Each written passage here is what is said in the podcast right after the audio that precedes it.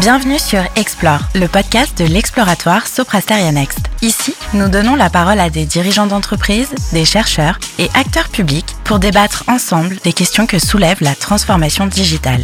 Ce programme s'inscrit dans le cadre de notre Doutank, l'exploratoire, un espace de réflexion et d'expérimentation qui place l'éthique et la confiance au cœur de la vie des organisations. Bonjour à tous et bienvenue dans cette nouvelle édition d'Explore consacrée cette fois-ci à l'agilité. L'agilité, c'est un sujet à la mode, c'est un sujet que les entreprises explorent de plus en plus, sur lequel elles réalisent des investissements conséquents. On aura l'occasion de voir quelles en sont les implications, quelles en sont les traductions concrètes. Trois invités pour nous accompagner sur cette réflexion. Marion Flécher, bonjour. Bonjour. Vous êtes doctorante en sociologie à l'Université de Paris-Dauphine. Votre thèse porte sur les modes de création et d'organisation des startups en France et aux États-Unis. Merci d'être avec nous. Avec nous également euh, deux membres de la CASDEN, euh, Marc Klein. Bonjour Marc. Bonjour. Vous êtes euh, Scrum Master à la CASDEN. Vous occupez des fonctions depuis plus de dix ans au sein de cette banque. Et avec nous également Pascal Bretchett. Bonjour Pascal. Bonjour. Vous êtes membre de la tribu Agile au sein de la CASDEN et vous avez occupé différents postes au sein de différentes directions de la banque, ce qui nous permettra d'avoir une vue assez transversale du sujet. Et enfin, Johan Momer. Johan, bonjour. Bonjour. Vous êtes au sein de Soprasteria Next, en charge notamment des sujets d'agilité depuis trois ans chez nous, auparavant dans un cabinet de conseil spécialisé en transformation. Vous avez publié récemment au sein de l'exploratoire une note consacrée à l'agilité dont on pourra parler à plusieurs reprises dans ce podcast. D'abord, aller sur la tribu agile de la Casden, parce que ça n'est pas rien que d'avoir spécialisé une tribu au sein de la Casden. Pascal, est-ce que vous pouvez développer un peu les raisons de cette structuration et le mode de fonctionnement de votre tribu au sein de la Casden L'origine de la tribu Casden est venue euh, par adaptation au travers des projets DSI qui étaient menés dans l'entreprise sous la forme de méthodes agiles, une réflexion euh, qui a pu, euh, au travers de la réalisation de ces, de ces méthodes, permettre de transformer et d'adapter pour les services qui étaient le plus appétants à cette méthode, une adaptation au travers d'ateliers, au travers de propositions euh, de développement. Euh, voilà, donc c'est le, le, fil conducteur, ce sont les projets SI développés dans la maison dans le cadre de la méthode agile qui ont permis de pouvoir exporter, on va dire, cette méthode pour la proposer à un plus grand nombre. Merci Pascal. Alors, on va essayer d'être très concret sur qu'est-ce que l'agile, comment cela fonctionne-t-il et pour quels objectifs. Johan, euh, vous avez publié récemment au sein de l'exploratoire une note liée à l'agile. Vous avez notamment mis en place euh, six piliers et des marqueurs. Est-ce que vous pourriez détailler cette démarche-là afin que nous comprenions mieux à quoi il s'applique? On a six grands piliers qui sont les piliers classiques de l'entreprise, j'ai envie de dire, hein. la culture, la compétence au management, l'organisation, la gouvernance et le pilotage, les processus et le digital. Et pour ces six piliers, on s'est demandé avec des agilistes pur on a réfléchi un peu à se dire ça veut dire quoi une culture agile? Je suis plus agile quand j'ai une organisation avec des équipes pluridisciplinaire, ou quand j'ai une organisation qui responsabilise par exemple euh, les collaborateurs, ou quand j'ai des managers qui sont plus sur, on va dire des managers coach, qui développent les collaborateurs, ou des managers transformateurs qui sont capables de porter le sens aussi. Donc on a eu besoin au tout départ de, poser finalement cette méthode-là, qui est une grille d'analyse pour nous. Et cette grille d'analyse nous a servi à, faire plusieurs choses. Ce qu'on retire de cette entreprise agile, c'est que l'agilité, elle est multidimensionnelle. Euh, aussi bien l'organisation que la culture, que le management, que les process. Et donc quand on parle d'entreprise agile, on ne parle pas juste que du process ou que de la culture ou que du management. C'est bien l'ensemble de ces dimensions qui sont importantes et qui rendent l'entreprise vraiment agile. Et après, la vraie question qu'on s'est posée, c'est de se dire finalement, agile, pourquoi faire? Et, la question de la, la maturité agile d'une organisation, là, je la poserai pas tellement comme la maturité, c'est plutôt de dire, par rapport à l'objectif que se fixe l'entreprise, quels sont les marqueurs agiles que je vais devoir activer pour atteindre mon objectif. On voit bien que si un jeu d'entreprise, si c'est euh, de créer de l'engagement collaborateur, peut-être qu'on sera plutôt sur des, des marqueurs d'agilité autour de la culture, autour du management par exemple. Si l'objectif de l'entreprise est d'accélérer le déploiement de mon plan de transformation, on sera plus sur le process, sur l'organisation, sur la gouvernance. Pour moi, on va dire l'objectif de l'agile, c'est un levier qu'on va mettre au service d'un objectif. Côté euh, Casden, vous avez eu l'occasion de, de, lire cette publication euh, dont je rappelle qu'elle est disponible sur le site de l'exploratoire hein, pour tous ceux qui voudraient aller plus, plus en détail de, de ces six piliers. Euh, est-ce que vous êtes en adéquation avec ce qui a été évoqué par Johan? Est-ce que vous-même vous vous appropriez d'une manière ou d'une autre ces six piliers et les marqueurs qui y sont afférents? Oui, c'est une étude très intéressante. On s'y retrouve sur certains aspects qu'on développe au niveau de la tribu euh, pour euh, pour la CASDEN, puisqu'en fait, comme le disait Pascal, à la base, c'est effectivement des méthodes agiles sur des projets informatiques, mais très rapidement, c'est une volonté, une demande de l'entreprise à embarquer tous les, les collaborateurs pour qu'ils soient agiles en fait. Donc c'est une, une, histoire d'état d'esprit. Tout à l'heure, vous, vous parliez de concret. On propose effectivement des méthodes et c'est là où on se retrouve sur certains piliers, effectivement, dans ce que vous proposez, on va s'y retrouver. Faire travailler les équipes en faisant tomber les silos, en décloisonnant. Euh, récemment, on a, on a changé nos locaux, on nous a sollicité pour demander comment on voulait que les locaux soient. Et, ce qu'on a dit, c'est qu'en fait, on voulait arrêter d'avoir des bureaux avant la caserne. C'était des bureaux de 4-5 personnes. C'est compliqué pour faire travailler des équipes en projet, en fait. Je pourrais rebondir sur chacun des marqueurs. Alors, il y a des choses qu'on fait pas. Alors, c'est ce que je voulais préciser, c'est que tous les marqueurs ne sont pas, ne pas objectifs. C'est-à-dire qu'il y a 36 marqueurs, et l'objet, ce ne sont pas d'avoir les 36, mais c'est d'avoir ce dont vous avez besoin pour votre objectif. Donc finalement, euh, ça colle assez bien. L'étude de l'exploratoire trouve des éléments de concrétude.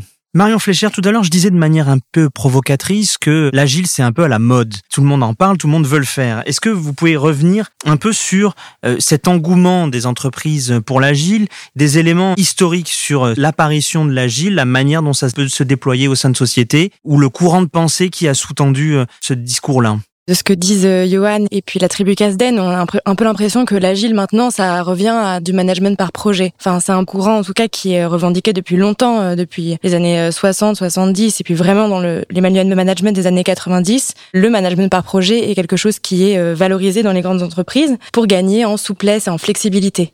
En revanche, donc le terme d'agilité, il est né dans les communautés informatiques, notamment dans la Silicon Valley. Il a été inspiré par des méthodes de travail qui ont été portées par des mouvements hackers dans les années 60, puis par le mouvement du logiciel libre dans les années 90. Pour rappeler qu'à cette époque-là, l'informatique devenait une véritable industrie avec un développement centralisé autour de grands monopoles comme IBM ou Microsoft. Et c'est en opposition à la marchandisation de l'informatique par les géants de cette industrie que des mouvements contre-culturels ont commencé à revendiquer des usages plus libres des technologies et euh, qui ont créé une véritable culture du libre, qui revendiquait un travail fondé sur des principes d'autogestion, sur la libre circulation de l'information, sur la collaboration anti-hiérarchique, sur la valorisation de la créativité. Et donc c'était euh, voilà l'idée d'un travail libre, libéré des contraintes du corps, de la hiérarchie, du temps.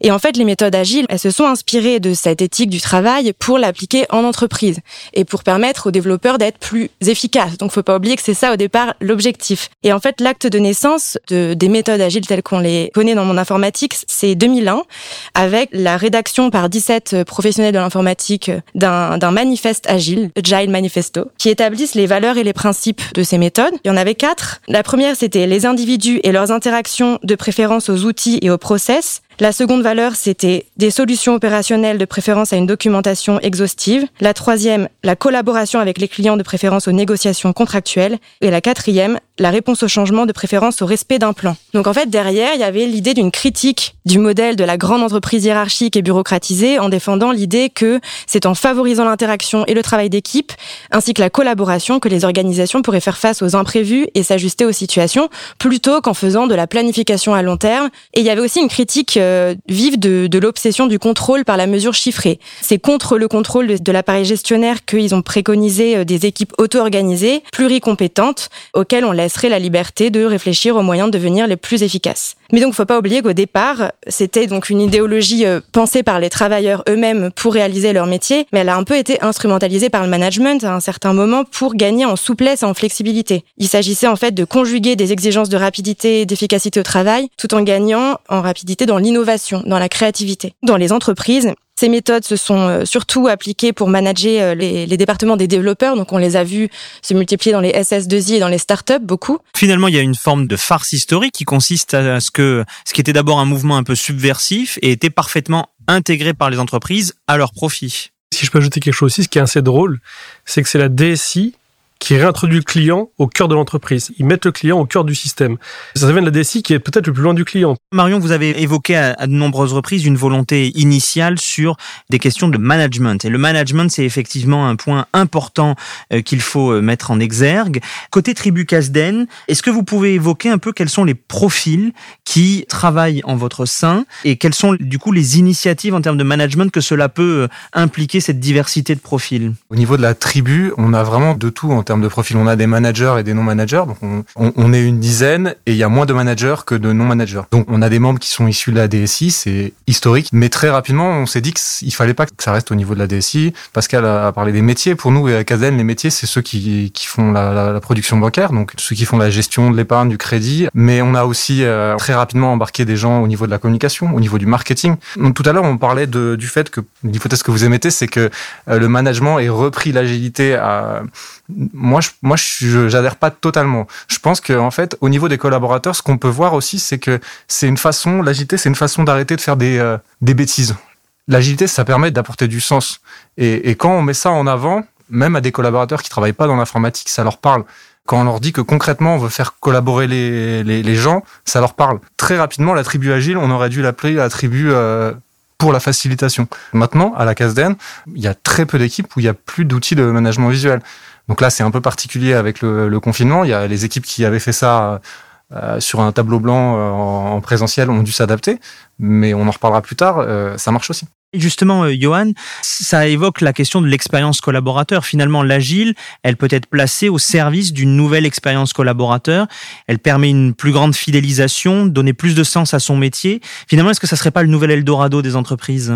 Alors, je sais pas si c'est le nouvel Eldorado des entreprises. En tout cas, l'agile qui avant euh, était, Marion a très bien dit, un peu, euh, on va dire, l'objet de la DSI euh, devient l'objet de l'entreprise en général. Je pense que, pour revenir sur, sur le point que, que vous évoquez, c'est déjà une mission de la DRH pour moi à porter l'agilité au niveau de l'entreprise. Je pense que la DSI est le sachant, originel là-dessus, mais que pour aller à la dimension sur l'ensemble de l'entreprise, la DRH a un rôle à jouer de transformation là-dessus aussi. De transformation parce qu'on voit bien que quelque part, il y a un nouveau deal managérial avec une promesse collaborateur qui change, qui responsabilise davantage, qui fait plus confiance, qui remet le sens au centre, et un manager qui sort du, un peu du rôle quasiment du manager sachant pour manager facilitateur. Alors manager qui est un peu sachant quand même, parce qu'on on va pas non plus euh, jeter 100 ans de, de, management comme ça, mais voilà, il y a quand même une évolution de, de ça, et je pense qu'on y trouve beaucoup de sens par l'efficacité, la simplicité. On revient à une certaine simplicité. Alors Marion, on, on écoute Marc, on écoute Johan, et on voit que l'agile en termes de management, finalement, c'est quelque chose de très bénéfique. Ça permet aux entreprises de se transformer. En termes de management, il y a, il y a un vrai, une vraie plus-value. Quel regard vous pouvez porter sur euh, sur ce discours, des discours d'entreprise, mais qui n'en sont pas pour autant euh, infondés Qu'en pensez-vous, notamment vous qui avez effectué euh, beaucoup de terrain dans, des entreprises? Je voulais rebondir sur euh, quelque chose qu'a dit Marc euh, de la tribu Casden, c'est que, en effet, ça permet à tous les travailleurs de retrouver du sens au travail, ce type de management par projet. Donc, c'est sûrement l'effet le plus bénéfique. Mais c'est pas parce que ça a des effets bénéfiques que ça a pas aussi des, intérêts derrière qui sont les mêmes, qui restent du capitalisme, c'est de, faire de l'argent et de produire plus. Il y a deux sociologues qui sont très importants pour penser ces, ces renouvellements du management, qui sont Luc Boltanski et F. Capello, qui avait remarqué que euh, les nouvelles méthodes déployées par euh, les entreprises euh, visaient à répondre à la critique en fait qui était ad adressée au capitalisme. C'est pour répondre à cette critique-là que les entreprises dans les années 90 ont développé le travail par projet, ont, ont davantage mis l'accent sur l'autonomie, ont un peu déhiérarchisé l'entreprise. Et en fait, c'était pas suffisant. La critique, elle persiste et l'agile on pourrait l'avoir comme une forme de réponse encore plus poussée à ces, à ces critiques-là. Et dans les startups, c'est poussé à l'extrême. Enfin, moi, pour le coup, j'ai fait des observations pendant plusieurs mois dans une startup qui maintenant euh, est devenue une licorne et qui, du coup, a dû faire face à la croissance. Pour les startups, c'est ça le défi. C'est comment on maintient l'engagement des débuts qui peut se faire un peu de manière informelle dans des petites euh, équipes euh, à une échelle plus grande. Et c'est l'enjeu des grandes entreprises. C'est comment euh, favoriser l'innovation, le dialogue et la collaboration alors qu'on a plus, plusieurs milliers de collaborateurs. Bah, c'est créer du local. Donc le travail par projet, par équipe, c'est un très bon levier d'engagement. En revanche, ce qui parfois manque, c'est le management justement, le cadre, les repères. Euh, quand on s'autogère en fait euh, et qu'on n'a pas les repères et la stabilité pour travailler avec métier, avec professionnalisme parce qu'on sait où on va, on a des objectifs à long terme. Quand ça change tout le temps, quand il y a un Elon Musk qui fait du Twitter management en annonçant sur Twitter euh, qu'on va intégrer au prochain sprint une nouvelle fonctionnalité, comment on, gère en fait là l'agilité Ça devient l'urgence. Alors précisément, l'organisation du travail, notamment à la CASDEN, comment le travail s'organise-t-il, Pascal? Quels sont les, défis que vous avez à, à, relever euh, au quotidien pour aller plus loin dans cette méthode agile qui se diffuse au sein de votre entité? Alors en fait, euh, les effets de la proposition d'avoir une tribu agile dans le cadre de l'entreprise euh, permet, au travers de son développement, de pouvoir s'adapter d'une part à des demandes ponctuelles euh, de structure ou d'entrer dans le cadre d'un processus décrit et animé par la RH dans un plan un petit peu plus formel euh, des formations proposées. Il est vrai que, au travers de cette manière de s'adapter, on peut répondre en fonction des demandes à un plus grand panel d'interventions ou d'accompagnement, que ce soit dans la méthode, dans la facilitation et dans tout ce qui peut être décliné indirectement et directement via la méthode agile dès qu'un manager euh, fait la demande, soit auprès de la tribu, soit auprès de la DRH, on évalue avec lui, en fonction de sa structure, ses besoins précis pour les adapter au mieux, euh, afin de répondre à une, euh, on va dire, une proposition de service la plus adaptée à ses besoins. Que ce soit des secteurs ou des services de petites structures avec peu de personnel ou des grands services de 14, 15, 20 personnes on s'adapte en fonction de la demande précise qui émane toujours ou souvent du hiérarchique. Euh, au niveau de la tribu agile, on n'est pas forcément sur du travailler euh, ou produire plus, on est plutôt sur du travailler mieux on peut être sollicité par n'importe qui au niveau de l'entreprise, manager ou non. Je veux dire, c'est grosso modo 50-50 d'ailleurs. Quand on est sollicité, c'est qu'il y a quelque chose qui va pas. Donc ça peut être euh, du mal-être, ça peut être aussi, on est conscient qu'on a quelque chose qu'on fait pas bien et on aimerait mieux le faire. Est-ce que vous pouvez nous aider? Récemment, comme dans beaucoup d'entreprises, on a essayé de, réfléchir sur, euh, effectivement, après, il y a eu un chantier de productivité qui a été lancé et, en fait, nous, au niveau de la, la, tribu, on a proposé quelque chose qui coûte pas grand-chose et qui peut rapporter gros. C'est ce qu'on appelle l'amélioration continue. L'idée, c'est de réunir les équipes régulièrement à des intervalles réguliers, de leur demander, euh, et ça faisait partie euh, du coup des, des marqueurs qui étaient dans l'étude, leur demander eux-mêmes de, de, de voir euh, ce qu'ils veulent faire jusqu'à la prochaine période, et ensuite d'évaluer si ça a été fait, si ça n'a pas été fait, et, et, comme ça de voilà de, de travailler eux pour eux-mêmes en fait. On voit déjà que l'agile à la Casden, c'est une tribu soudée. Hein. Johan, on voit euh, dans ce qui a été évoqué à la fois par Marion, à la fois par la tribu Casden, que l'agile c'est une méthode, mais que finalement l'objectif c'est que ça devienne un état d'esprit. C'est que la méthode s'efface derrière l'appropriation quasi spontanée par l'ensemble des équipes. Alors, on fait de l'agile ou l'objectif c'est d'être agile? Est-ce qu'on est agile ou est-ce qu'on fait de l'agile? Vraiment les deux. Parce que quelque part, faire de l'agile, donc utiliser des méthodes agiles, si on n'est pas déjà un minimum agile, c'est-à-dire ce qu'on appelle une culture du partage, une culture de responsabilisation, c'est très compliqué. Et je pense que c'est là où plusieurs experts de l'agilité sont pris les pieds dans le tapis en voulant euh, la déployer. Si c'est que la méthode et qu'on n'a pas quelque part le fond qui va avec ou l'état d'esprit ou la présentation qui va bien avec, ça marche pas en fait. Euh, c'est-à-dire qu'il y a plein de, de freins à lever des, euh, dans le rapport managérial, dans le, la responsabilisation des équipes, dans le fait aussi d'avoir d'être clair sur l'objectif qu'on veut poursuivre. Donc voilà, être agile, euh, c'est une condition de succès pour faire de l'agile. C'est-à-dire qu'il n'y a pas de recette miracle. Je prends l'exemple de Laura Merlin, qu'on accompagne depuis maintenant euh, plus d'un an quasiment. Euh, ils sont naturellement très agiles. Ils ont vraiment, pour le coup, sur les, sur les, marqueurs agiles, ils, ils en cochent plein, mais ils ne faisaient pas d'agile pour autant. Ils ont dit maintenant on veut faire de l'agile, on veut utiliser les méthodes agiles. Puis ils avaient déjà tous les feux ouverts. Ils étaient prêts, ils étaient mûrs. Donc ils avaient un potentiel agile qu'ils devaient réaliser. Marc, quels sont les outils que la tribune utilise de manière euh, la plus courante? C'est une question difficile parce qu'en fait on en utilise beaucoup. Ça dépend du besoin. Mais si on doit en retenir euh, un ou deux, tout à l'heure, je parlais d'amélioration continue. Il y a un outil qui s'appelle la rétrospective. C'est quelque chose qui est très, très, très puissant. En fait, même quand on y participe la première fois, on dit OK, d'accord. Bon, qu'est-ce qui va pas Qu'est-ce qui va Qu'est-ce que je pourrais faire autrement Ça marche très bien euh, dans le Scrum, mais ça marche très bien aussi dans d'autres, avec d'autres équipes. Nous, on a pu le, on a pu le déployer dans d'autres équipes. C'est fou. En fait, eux-mêmes, ils reviennent vers nous en disant mais on pensait pas qu'on serait capable de faire ça. C'est un deuxième euh, outil. Tout à l'heure, j'ai parlé d'Icebreaker. Pareil, ça semble tout bête, euh, faire rigoler les gens, les faire participer à quelque chose de totalement en décalage avec la réunion. Mais derrière, c'est des outils très puissants qui prennent pas beaucoup de temps dans un atelier quand on veut faire un atelier et qui ont des résultats euh, vraiment parfois très surprenants en termes de créativité par exemple ou même juste pour euh, bah, comme dit casser la glace voilà euh, sur une équipe où il y a des tensions sur un groupe où il y a des tensions ça peut vraiment bien marcher Johan, tout ce qu'on évoque sur euh, l'agile, finalement, ça permet aux entreprises, on le voit avec la période de crise euh, sanitaire et sociale que l'on traverse, d'être plus résilientes, pas uniquement de mieux produire, de donner plus de sens, de mieux résister à la crise, de se transfigurer au cœur de la crise. Disons qu'on va passer d'une logique du prévoir à une logique de on s'adapte, parce qu'on voit bien que c'est pas si facile de prévoir que ça. Enfin, je pense que la récente crise l'a plus que montré. Aujourd'hui, on est sur une agilité plus de réaction, de culture, de pratique, quand demain sera plus dans une agilité de structure quelque part. Et pour moi, il y a quatre grands chantiers pour rendre l'entreprise plus agile et résiliente. Il y a un, la transversalité des échanges entre les équipes, le fait de, casser les silos et d'être davantage de travailler en, en multimétier.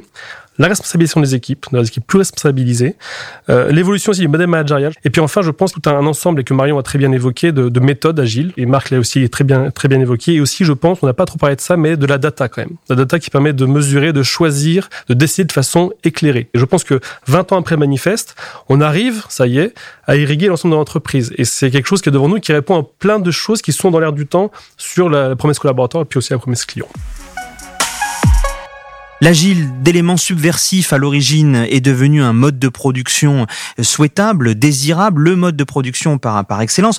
On pourrait presque dire le stade suprême du capitalisme si on était facétieux. Vecteur de sens en même temps que producteur de valeur. Euh, le sujet aujourd'hui dépasse très largement euh, la sphère du numérique, de très largement euh, le seul sujet IT. C'est un sujet de DRH, on le voit, de gestion des équipes, de planification stratégique, dans ses méthodes, dans ses objectifs, mais aussi peut-être dans certains de ses travers. Alors la méthode, euh, certes, est importante, mais ça nécessite un regard réflexif que l'entreprise doit porter sur elle-même, une capacité à penser sa stratégie. On pourra retenir que finalement, on ne fait de l'agile que lorsqu'on l'est déjà un peu soi-même. Merci encore pour votre participation. Merci à toutes et à tous pour votre écoute. Pour prolonger la réflexion et retrouver l'ensemble de nos travaux, rendez-vous sur le site soprasterianext.fr slash l'exploratoire.